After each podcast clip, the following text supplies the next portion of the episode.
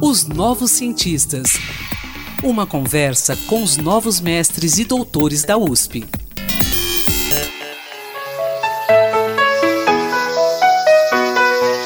Olá, ouvintes! Estamos começando mais um podcast de Os Novos Cientistas aqui pela sua Rádio USP. Hoje, o tema em questão será a mulher enquanto tema de pesquisa. Para tanto, recebemos a historiadora Branca Zilberleib, que apresentou na Faculdade de Filosofia, Letras e Ciências Humanas, a FEFELESH aqui da USP, seu estudo de mestrado intitulado A Mulher como Problema de Pesquisa em História, emergência de estudos sobre mulheres e gênero na historiografia brasileira recente, 1973 a 2001. Sob a orientação do professor Miguel Soares Palmeiras, Branca buscou saber, por exemplo, como a mulher passou a estar no horizonte das perguntas que os historiadores fazem para entender o passado.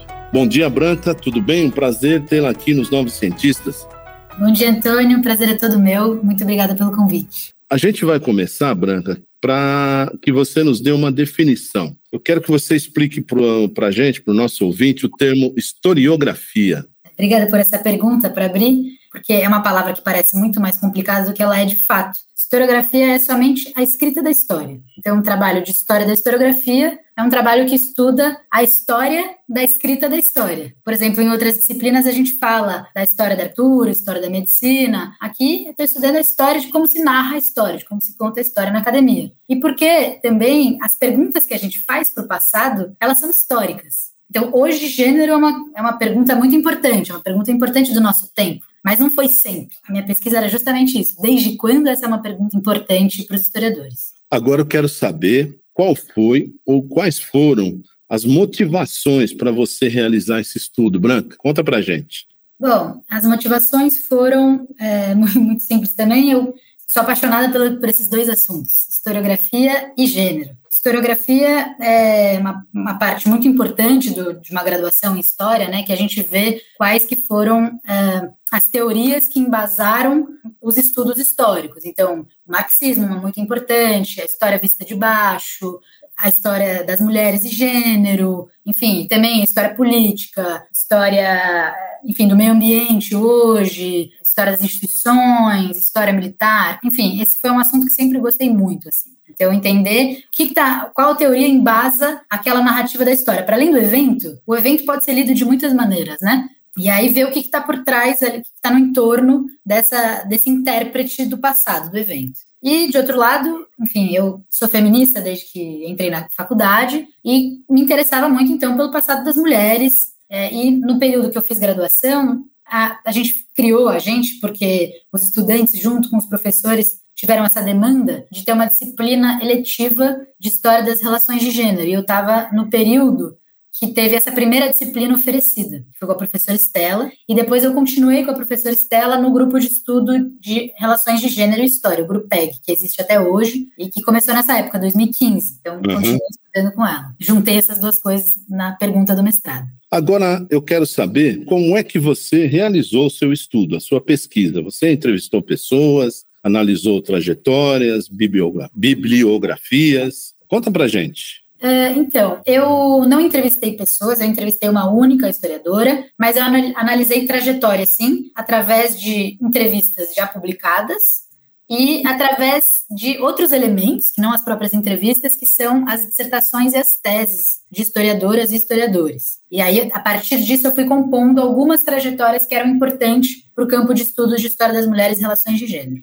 Mas só para fazer uma coisa um pouco mais cronológica de como que eu fiz a pesquisa, eu comecei olhando para os balanços historiográficos. Balanços historiográficos são textos de síntese, de revisão de literatura de um certo tema. Então, eu peguei os balanços historiográficos de história das mulheres e relações de gênero e fui me familiarizando com esse universo. E depois eu fiz um levantamento de teses e dissertações sobre o tema, e daí também fui me familiarizando, fui vendo quem eram as pessoas que estavam produzindo as dissertações e teses, quem estava orientando, quem estava nas bancas, etc. E eu cruzei essas informações para ir entendendo, é, mais ou menos no tempo, como que o campo de estudos de história das mulheres foi se desenvolvendo. Basicamente isso. E aí eu analisei algumas trajetórias específicas que foram mais importantes para esse desenvolvimento. por exemplo, a Maria Odila, Raquel Soiene, Samara, enfim, Joana Maria Pedro, Marizilda, nomes que quem estuda gênero na história conhece muito bem. Bom, o seu estudo, ele compreende aí os anos de 1973 a 2001. Você fez esse recorte. Explica por que esse recorte nesse período de tempo para a sua pesquisa. Bom, esse recorte, ele, eu fiz esse recorte porque em 1973 é a data da primeira, da conclusão da primeira dissertação, no primeiro tra trabalho de conclusão de pós-graduação sobre mulher, que é que o centro do assunto é mulher. E então eu estou pegando primeiro estudo. Já tinham estudos esporádicos, muito esporádicos sobre o assunto, mas numa outra vertente, numa outra tradição historiográfica, em que a mulher era vista como o anjo da casa, uma coisa é, num outro tom, assim, um pouco mais estereotipado. Aqui nos anos 70 e 73 já uh, o tom já é mais similar ao que a gente vai ver depois, dos anos 70 em diante, dos anos 73 em diante, claro.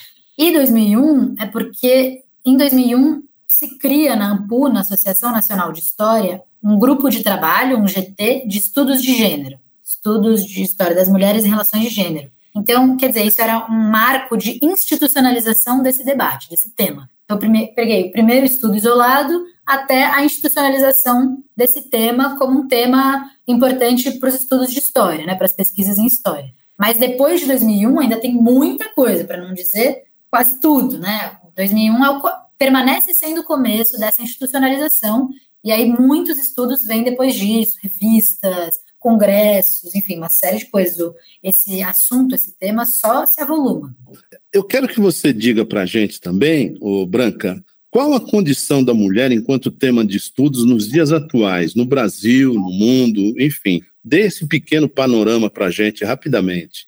Bom, então, conversando com essa última resposta, né? A condição da mulher enquanto um tema de estudo, um objeto de estudo, é cada vez mais importante e cada vez mais volumosa, cada vez mais cheia de, de debates muito importantes, de desenvolvimentos conceituais. Né? É isso, é, é um tema que está super em voga hoje, que a gente fala na TV, que a gente fala nas conversas informais, enfim. Gênero e mulheres são, são assuntos que estão no nosso cotidiano, né? Que estão em livros best-sellers, enfim. Então, isso também está acontecendo na academia. Tem muita revista que publica dossiês sobre mulheres, revistas de áreas diversas, mas de história também. Cada vez mais me parece que tem interesse, que há interesse sobre isso. E há desdobramentos novos, assim. Bom, agora eu quero que você nos faça, o Branca, uma perspectiva de futuro em relação a esse problema, a, essa, a esses estudos né, que tem a mulher como objeto de pesquisa. Eu quero que você nos faça uma, uma perspectiva de futuro e eu quero saber também, como uma última questão, é, se você pretende dar continuidade a essa linha de pesquisa num programa de doutorado. Bom, esse, essa pergunta de perspectiva de futuro super difícil. É, em relação a quais debates né, vão acontecer, enfim, acho isso muito difícil de prever e acho que tem pessoas que estão muito mais prontas para fazer esse tipo de resposta. Assim. Mas eu diria, assim, para voltar para minha pesquisa, né, que eu, eu analisei os balanços, como eu comentei mais cedo, e uma das coisas que eu, que eu olhava era que perspectivas de futuro estavam sendo colocadas ali. Porque as perspectivas de futuro também são históricas, né? Hoje a gente pensa no futuro de uma certa maneira. E no passado se pensava o futuro de uma certa maneira também. Então, é, é interessante isso. Em geral, nos balanços, as perspectivas de futuro vinham aliadas às perspectivas teóricas das próprias autoras, né? Então, uma, uma autora que estuda as classes populares, ou o cotidiano das classes populares falava que isso provavelmente era o que ia ter mais corpo no futuro, ou alguém que estudava é, uma história mais quantitativa, econômica, achava que isso é que teria mais corpo no futuro. Eu acho isso muito interessante. Eu que acho que estou mais ou menos neutra nesse assunto, porque eu estudo historiografia, né?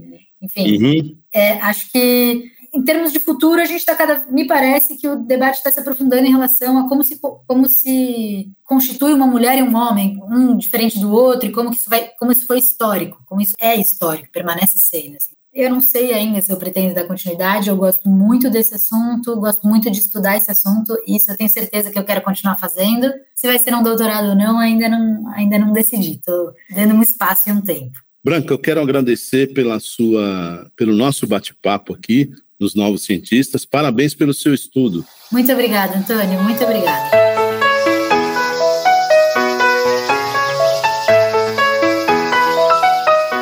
Eu sou Antônio Carlos Quinto e conversei com a historiadora Branca Zilberleib, que apresentou a sua dissertação de mestrado na Faculdade de Filosofia, Letras e Ciências Humanas.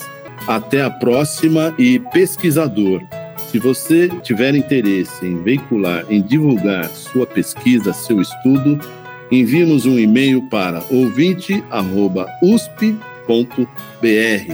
Um abraço a todos e até a próxima. Pesquisas e inovações. Uma conversa com os novos mestres e doutores da USP, os novos cientistas.